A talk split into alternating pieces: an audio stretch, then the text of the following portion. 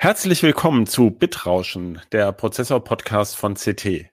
In unserer 13. Ausgabe sprechen wir über Sicherheitslücken in Prozessoren und die spannende Frage, ob man wirklich alles schließen sollte. CT Bitrauschen. Der Prozessor-Podcast vom Computermagazin CT. Hallo, mein Name ist Christoph Windeck. In dieser Ausgabe des Podcasts Bitrauschen spreche ich mal wieder mit meinem Teamkollegen Christian Hirsch. Hallo Christian. Hallo. Ja, heute haben wir uns überlegt, wir reden mal über Sicherheitslücken in Prozessoren. Die berühmteste ist sicherlich äh, oder sind die Anfang 2018 bekannt gewordenen Seitenkanalangriffe Spectre und Meltdown die ähm, vor allem Intel ja einen schweren Schlag versetzt haben, kann man sagen. Damals wurde im Grunde so ein bisschen das Vertrauen erschüttert in die Kernarchitektur dieser Prozessoren, weil man eben Daten, die vermeintlich gar nicht mehr gebraucht werden und verworfen werden sollten durch spekulative Ausführungen, äh, auf anderem Wege, trickreichem Wege doch noch erhaschen konnte und somit beispielsweise Reste von Passwörtern aus dem RAM lesen kann. Ähm, jetzt ganz unabhängig davon, welche Systeme das betrifft, das ist vor allem ja für Cloud-Server spannend und weniger für Client-Systeme, also PCs und Notebooks, die man typisch nutzt. Hat es jetzt aber eine neue interessante Diskussion gegeben, die wir sehr spannend fanden. Denn kürzlich hat ein Software-Experte, der Travis Downs heißt der, der ist ähm, bei einem großen Hersteller für die Optimierung der Server-Software verantwortlich, der hat ähm, eine, der hat eben so mit Mikro-Benchmarks quasi geguckt, wie man da weiter die Performance optimieren kann und ist auf ein Problem gestoßen, wo er dachte, hm, das könnte ja eine Sicherheitslücke sein. Ähm, da geht es um das schnellere Zurückschreiben von Werten, wenn es nur um Nullen geht. Und ähm, naja, wenn man dann also guckt, wie schnell arbeitet der Prozessor, dann kann man äh, rausmessen sozusagen, oh, hier waren aber eine Menge Nullen beteiligt und kann daraus wiederum auf Daten schließen, die der Prozessor gerade ver verarbeitet. Und das hat er an Intel gemessen, äh, geschickt und ähm, mit der üblichen Frist hat Intel das dann über ein Microcode-Update für die Prozessoren einfach abgeschaltet, um diese Sicherheitslücke zu patchen. Woraufhin der Travis Downs äh, geblockt hat ja, das ist ja irgendwie auch komisch. Man optimiert jetzt für irgendwas und dann schaltet es der Hersteller einfach ab. Äh, und irgendwie war, sagte er zwar nicht direkt, man solle die Patches, also man solle die Sicherheitslücken nicht releasen, aber er warf sozusagen die Frage auf, muss man nicht Risiko und Nutzen gegeneinander abwägen? Und kurz darauf äh, da hat aber niemand bisher drüber geblockt, soweit ich weiß. Wurde auch noch diese Transactional Synchronization Extensions für Datenbanken, also TSX-Befehle bei vielen Prozessoren abgeschaltet von Intel. Auch sang- und klanglos. Äh, das, das steht irgendwo in so einem Nebensatz. Gut, das haben jetzt sehr wenige Leute benutzt. Also das ist also sozusagen die Gemengelage. Es gibt ähm, mehr oder weniger exotische Sicherheitslücken und die Frage ist halt, und ähm, wenn man die schließt, dann geht natürlich für, zumindest für Spezialanwendungen ein bisschen Performance verloren. Was ist deine Meinung, Christian? Also, wie würdest du es beurteilen? Hast du eine klare Meinung dazu?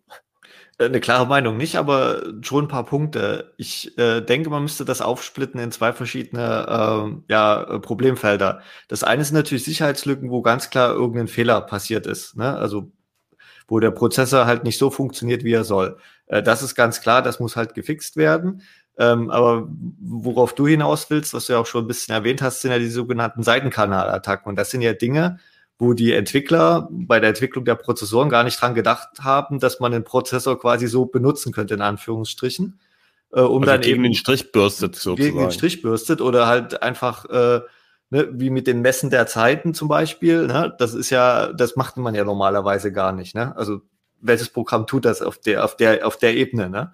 Und äh, dadurch kommen ja auch die, ein Großteil dieser Sachen raus, dass halt irgendwelche Forscher halt einfach mal schauen, äh, was passiert denn da oder kann man denn irgendwas über die Funktionsweise des Prozessors lernen.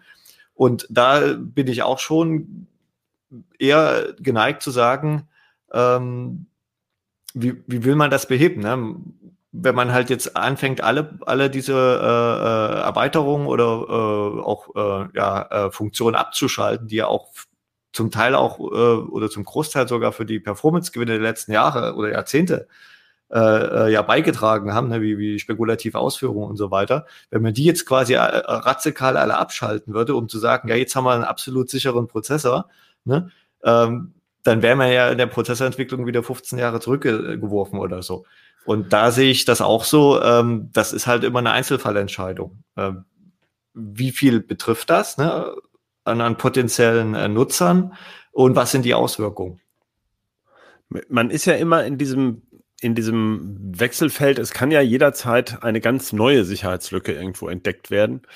Ähm, diese Dinger haben ja ein paar Milliarden Transistoren und tausende von Funktionen, die auch irgendwelche Wechselwirkungen haben, die sich vielleicht gar nicht so leicht schließen lässt. Also das ist ja wirklich eine sehr philosophische Diskussion. Ähm, was heißt schon absolut sicher? Es gibt ja beweisbar sichere Systeme äh, zum Beispiel für, für Autos oder Waffensysteme, da werden im Kern beweisbar sichere ähm, Systeme eingesetzt, aber die sind halt ganz, ganz klein und einfach.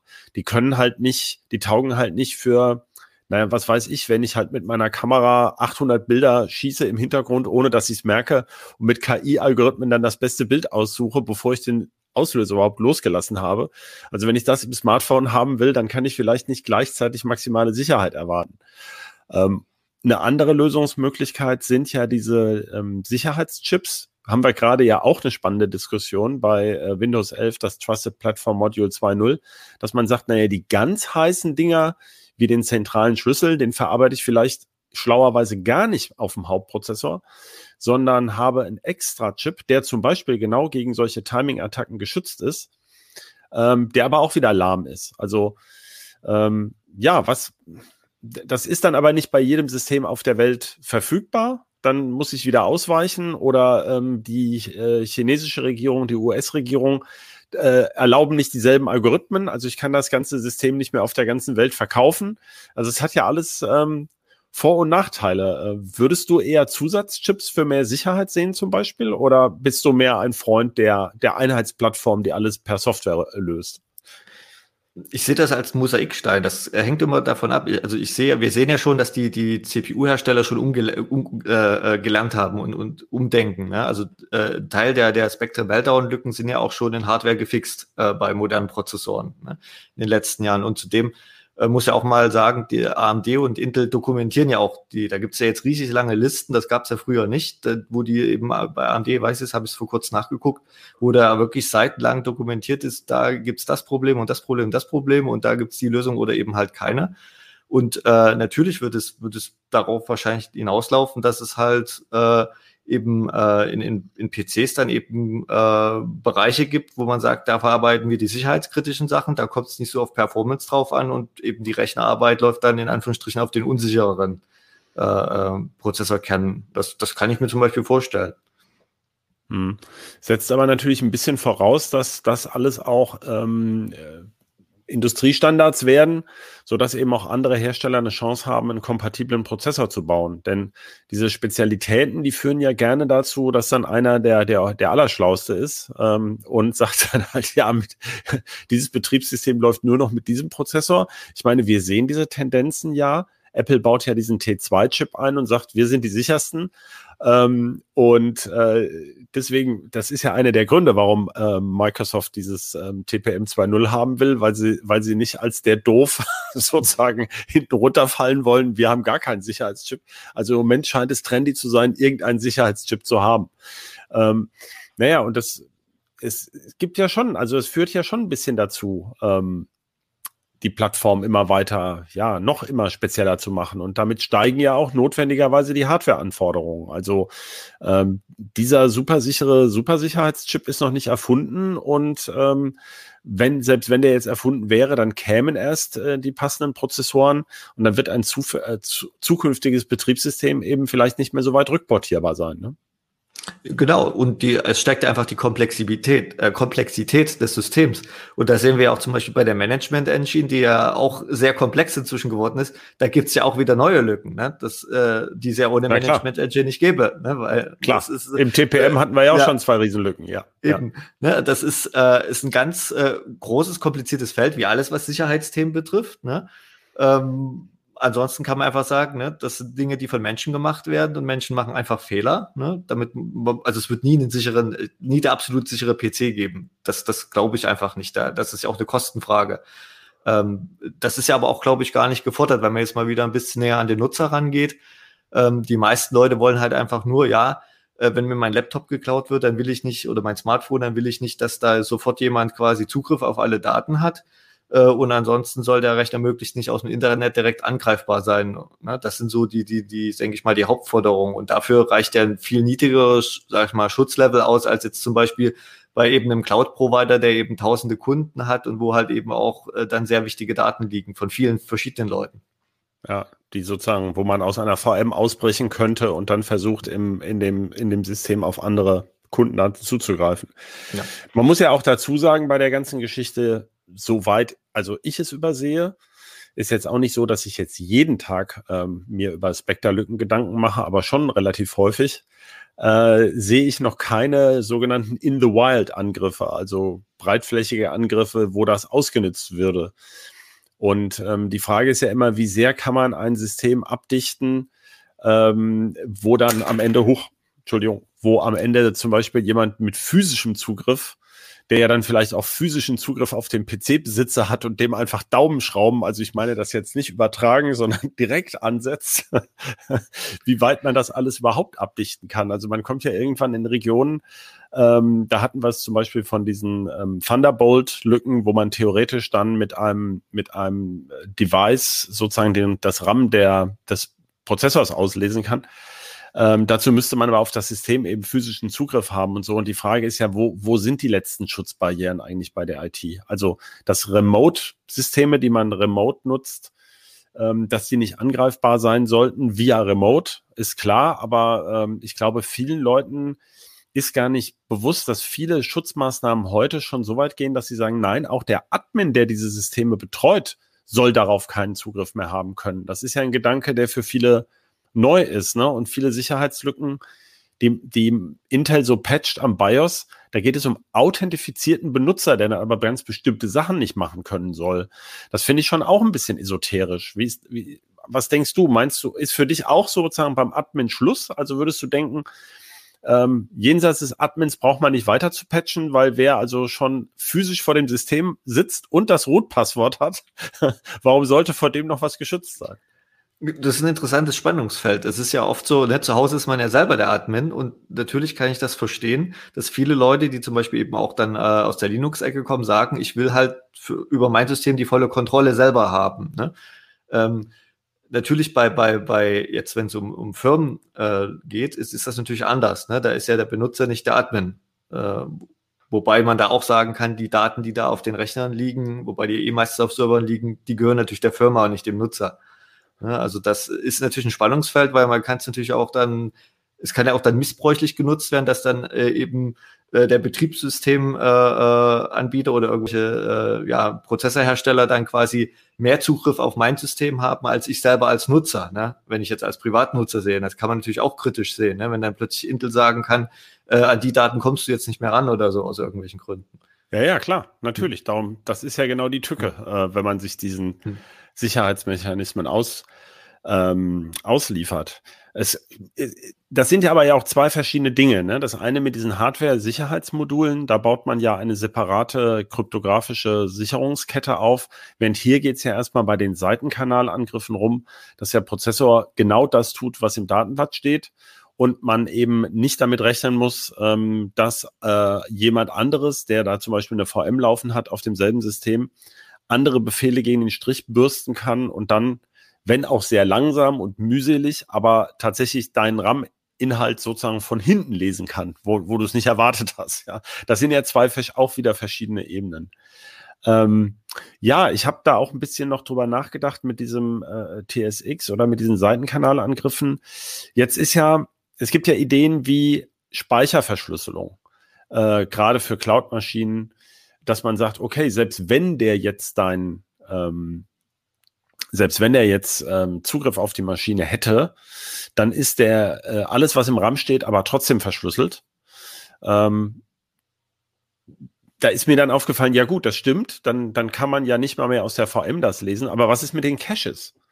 Ja, also ein Prozess, der jetzt irgendwie nebenan läuft, äh, äh, der kann ja im Prinzip, oder das, da, solche Angriffe gab es ja auch schon, der kann ja aus dem Zeitverhalten der Zugriffe eines benachbarten Kerns irgendwie raten, welche Daten der gerade im Cache hat. Ähm, ja, äh, gibt es da eigentlich schon irgendwas? Also, dass auch das, das, das Berechnen äh, auch noch verschlüsselt wird? Nein, ne? Also ich glaube nicht. Da ist, da ist irgendwie Schluss irgendwo, ne?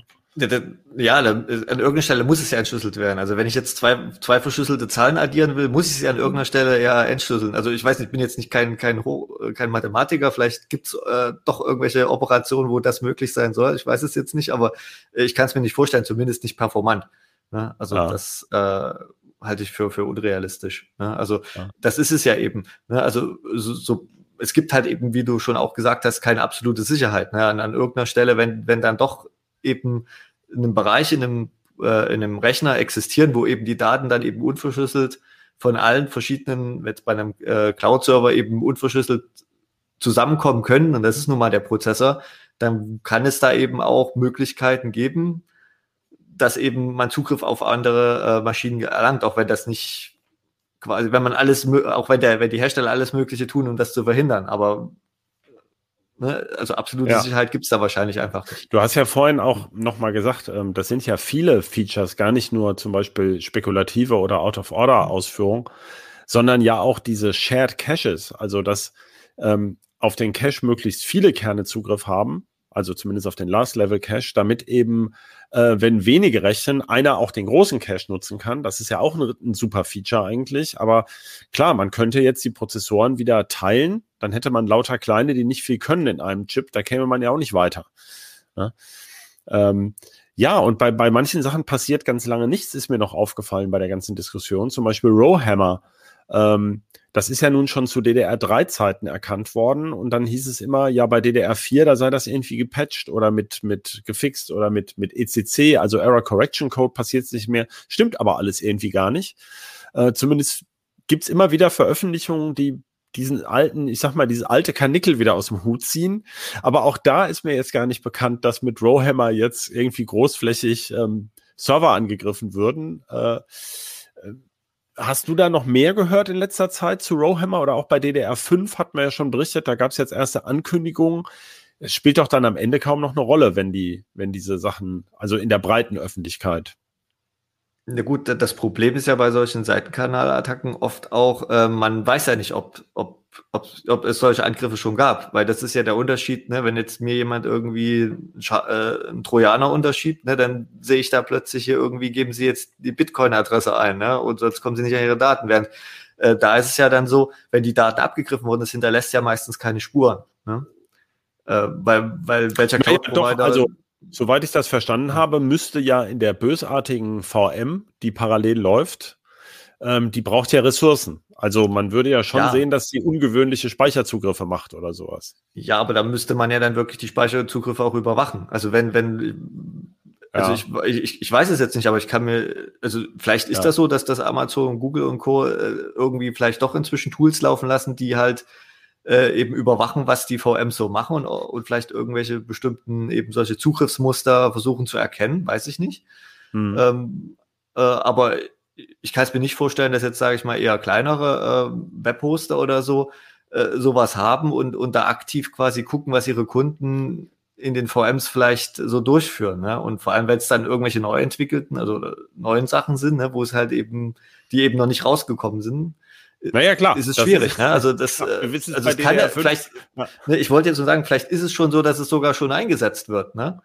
Ja, wobei ja immer, ähm, ich meine, ist ein, ein, ein, verwandtes Gebiet, das haben wir ja vorhin noch ge, gestreift. Das sind ja die berühmten BIOS-Bootkits oder Rootkits, wo man, die schon seit Jahren eigentlich durchs Dorf getrieben werden, ähm, wo man aber auch nur ganz selten mal was hört. Also ich glaube, Kaspersky hatte so von einem Jahr äh, mal was erzählt, dass so irgendwelche Nichtregierungsorganisationen, die irgendwas mit Nordkorea vorhatten, dass sie bei denen auf Systemen Anzeichen dafür gefunden hätten, dass sowas eingesetzt wurde gegen die. Aber das sind ja genau diese berühmten gezielten Angriffe, ähm, wo man sagt, naja, für den Normalsterblichen, der jetzt keine Geheimnisse auf dem Rechner hat, die Nordkorea äh, ähm, schaden können, ist die Gefahr relativ gering. Obwohl, da kommen wir schon in diesen Bereich, ne? Wer nichts zu verbergen hat, braucht doch nicht verschlüsseln. Das ist ja auch schon wieder Käse, die Argumentation. Also die Frage ist doch letztlich, gibt es diesen Traum überhaupt? Das super sichere, super performante System, was trotzdem benutzbar ist? Eben, da hatte ich ja vorhin schon gesagt, das wird es halt nicht geben. Und, und wie du auch gesagt hast, diese, diese ganzen äh, Angriffe hier, das sind ja alle so, die brauchen erstmal so viel Gehirnschmalz von denen, also es ist ja nicht so, dass man einfach eine Exe startet und nach fünf Minuten hat man ein Ergebnis so als Angreifer. Ne? Das sind, die, man muss die ja sogar, muss ja wissen erst, welche Hardware läuft da, ne? weil das ja prozessorspezifisch ist zum Teil. Ähm, dann muss man halt auch schauen, dass man überhaupt erstmal auf diese Kisten Zugriff hat. Ne? Also ich kann ja nicht bei Amazon, wenn ich da einfach irgendwie eine Instanz mir kaufe, weiß ich ja nicht, wer da noch alles drauf ist. Ne? Das müsste, müsste man ja auch wieder zielgerichtet. Also ich denke schon, das geht eher schon in Richtung äh, von, von ja, Angreifern, die äh, sehr viel Geld haben und das geht dann wieder natürlich in ja, Geheimdienstbereiche oder ja. sehr große kriminelle Organisationen, weil äh, das ist, das ist nichts irgendwie von, von, von kleineren Teams, die da irgendwie Kreditkartendaten abschöpfen wollen oder sowas. Ja. Das ist, Wie man ja äh, gerade am Wochenende jetzt wieder gehört hat, äh, gab es ja offenbar einfachere Einfallstore, um äh, diesen IT-Dienstleister in die Knie zu zwingen. Also, ähm, aber gut. Wir, wir wissen es ja beide nicht, ob nicht noch das große Superloch erscheint. Ähm, aber die Frage war ja so ein bisschen, tja, wie, wie wägt man das eigentlich ab? Was wären denn jetzt Kriterien? Ich, ähm, ich habe da auch schon mal drüber nachgedacht. Ähm, es gibt ja diese, diese Ratings für Sicherheitslücken, irgendwie ähm, schwer und so weiter. In diesem Fall war es, glaube ich, so, das war, glaube ich, sogar eher low, also niedriges Risiko. Und ähm, Intel hat es aber trotzdem relativ kommentarlos gepatcht. Da könnte man sich ja Hältst du das für denkbar, dass man im BIOS-Setup mal so einen so so einen Schalter dann hat? So nach dem Motto, wie, wie wollen Sie den PC benutzen? Safe, super safe, extra safe oder sowas? Und dann gibt's entsprechend die Patches oder so. Genau, das hatte ich mir vorher auch überlegt, dass, dass, dass man, äh, bei Linux gibt's das ja im Prinzip, da kann man ja eine Kernel-Option setzen, äh, äh, Patches an oder aus. Ne? Und ja. dann kann man als Cloud-Anbieter eben oder als Privatanwender eben selber sagen, okay, ich brauch's oder ich brauch's nicht. Das finde ich eigentlich auch eine, eine, eine, zumindest, es geht ja um den momentanen Stand, momentan eigentlich eine pragmatische Vorgehen, weil dann kann halt jede Firma halt selber entscheiden, also vor allem bei Cloud-Hostern, ob sie das brauchen oder nicht. Bei Privatanwendern ist es halt schwierig, weil äh, die meisten Leute nutzen ja doch ein vorinstalliertes Komplettsystem mit Windows. Da wird halt keiner irgendwelche Kernel-Optionen umstellen wollen oder BIOS-Optionen ich denke mal, das wird eher für, für Business, äh, also Business-Rechner kann das sein, eine Option, dass, dass, dass man halt Features ein- und ausschaltet, weil da sitzt dann halt wieder Admins, die sich halt vorher eben genau Gedanken machen. Bei Privatnutzern, ich glaube, den meisten Leuten ist es egal und die denken da nicht drüber nach. Für die ist, glaube ich, eher so der, der, der Ansatzpunkt, äh, was ich vorhin schon gesagt hat, ne, Hauptsache, mir schiebt niemand irgendwie eine böse Mail runter. Das ist, glaube ich, so ein ganz anderes Level einfach. Ja,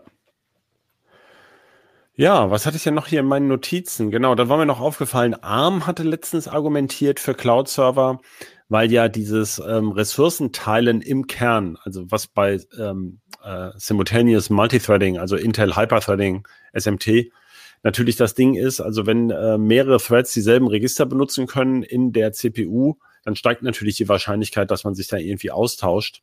Ähm, jetzt kommen ja demnächst mit Alder Lake bei Intel auch hybride Designs. Ähm, da stellt man sich ja schon die Frage, ähm, werden da wirklich alle Kerne eben Hyperthreading können oder, oder wird das als Sicherheitsfeature abgeschaltet? Hast du da was? Äh, wie ist deine Einschätzung? Ne, ich denke, die, die Anführungsstrichen Atomkerne werden, haben, glaube ich, kein Hyperthreading sowieso nicht. Das mhm. wird also sowieso, eine, also aus, äh, aus anderer Sicht fürs Betriebssystem spannend, äh, wie dann die Anwendungen da verteilt werden. Ähm, ja, aber ob, ob, äh, aber man hat ja trotzdem wieder äh, ja gemeinsame äh, Stellen, wo der, ne, die Caches zum Beispiel oder den Arbeitsspeicher, wo dann doch die Daten wieder quasi für alle verfügbar sind. Und es ist ja auch die Frage, ne, wenn jetzt zum Beispiel eine Anwendung von einem Kern auf den anderen verschoben wird, wie schnell wird dann halt von dem äh, einen Kern die Level 1 Caches gelöscht, ne, die ja, ja. Eben, oder Level 2 Caches, die ja halt wirklich äh, jedem Kern einzeln zugeordnet sind. Ne? Und wenn dann die nächste Anwendung läuft, ne, findet die dann nicht vielleicht doch wieder irgendwelche Reste. Ne? Da wird es wahrscheinlich wieder irgendwelche Forscher geben, die dann da vielleicht nochmal gucken. Ne? Ja. Ja. Hast du noch was zu dem Thema? Du hattest ja auch noch mal überlegt, ob es noch einen anderen Gedankengang gibt, den man da noch irgendwie ranflanschen kann. Nö, also das ist äh, ja, also es ist auch schwer. Es ist ja, ist ja teilweise auch nicht greifbar für viele, viele Anwender, ne? weil es ja ein hochkomplexes Thema ist. Das ist ja auch für uns. Ja. Also und, wenn man diese Paper liest, die irgendwie 30 Seiten haben und versucht zu verstehen, äh, also wenigstens in Ansätzen, mit welchem Befehl sie jetzt was getan haben und äh, wie viele Bit pro Minute sie da überhaupt durchgemorst haben durch diese Zugriffe, äh, das ist ja auch, also das wollte ich nur Entschuldigung für die Unterbrechung, aber ich, weil, weil du sagst nur für die Anwender. Also ich finde diese Paper jedes Mal furchterregend. Ja, und, und, und das, das, ähm, das Kritische oder, oder für, für einige Leute ist ja auch, ähm, die sind ja verunsichert, weil man kann ja nichts dagegen tun. Ne? Also wo Spectrum Meltdown rauskam vor, vor äh, ein paar Jahren, ähm, am Anfang gab es ja noch gar nichts, äh, keine Microcode-Patches oder BIOS-Anpassungen und, und, und einige Dinge lassen sich auch bei alten Prozessoren einfach nicht beheben. Das ist einfach so, weil man kann nicht nachträglich irgendwelche Leiterbahnen da drin umbauen. Äh, das ist nun mal so. Und natürlich, da haben sich einige Leute auch zu Unrecht aufgeregt, die sagt, ja, Intel muss jetzt, müssen jetzt alle Prozessoren zurücknehmen, was ich auch Käse finde, weil äh, wenn die Lücken noch nicht bekannt waren, wie, wie soll dein Intel da Vorbere also Vorkehrungen treffen vor Seitenkanalattacken, wo niemand mit gerechnet hat, dass es die jemals geben wird? Also das finde ich auch ein bisschen dann schwierig. Ähm, ne, aber es ist halt eine Verunsicherung einfach da bei, bei, bei vielen Leuten, die, die das, die das eben auch durch eben ja, weil es eben so komplex ist, dann auch gar nicht einschätzen können. Wie relevant ist jetzt eine Lücke für mich? Was du auch schon mhm. ausgedrückt hast, diese, diese ne, äh, äh, Wertungszahlen von 0 bis 10, wie, wie, wie schwerwiegend eine Sicherheitslücke ist, das ist, da, da spielt ja auch immer eine Einschätzung mit äh, rein, äh, dann auch für welchen Bereich gilt das. Ne? Also wie ja. gesagt, Cloud, Cloud-Anbieter haben ganz andere Anforderungen als äh, jemand, der einen privaten Laptop verwendet. Das ist einfach so und das, das kann man nicht mit einer einzigen Zahl ausdrücken.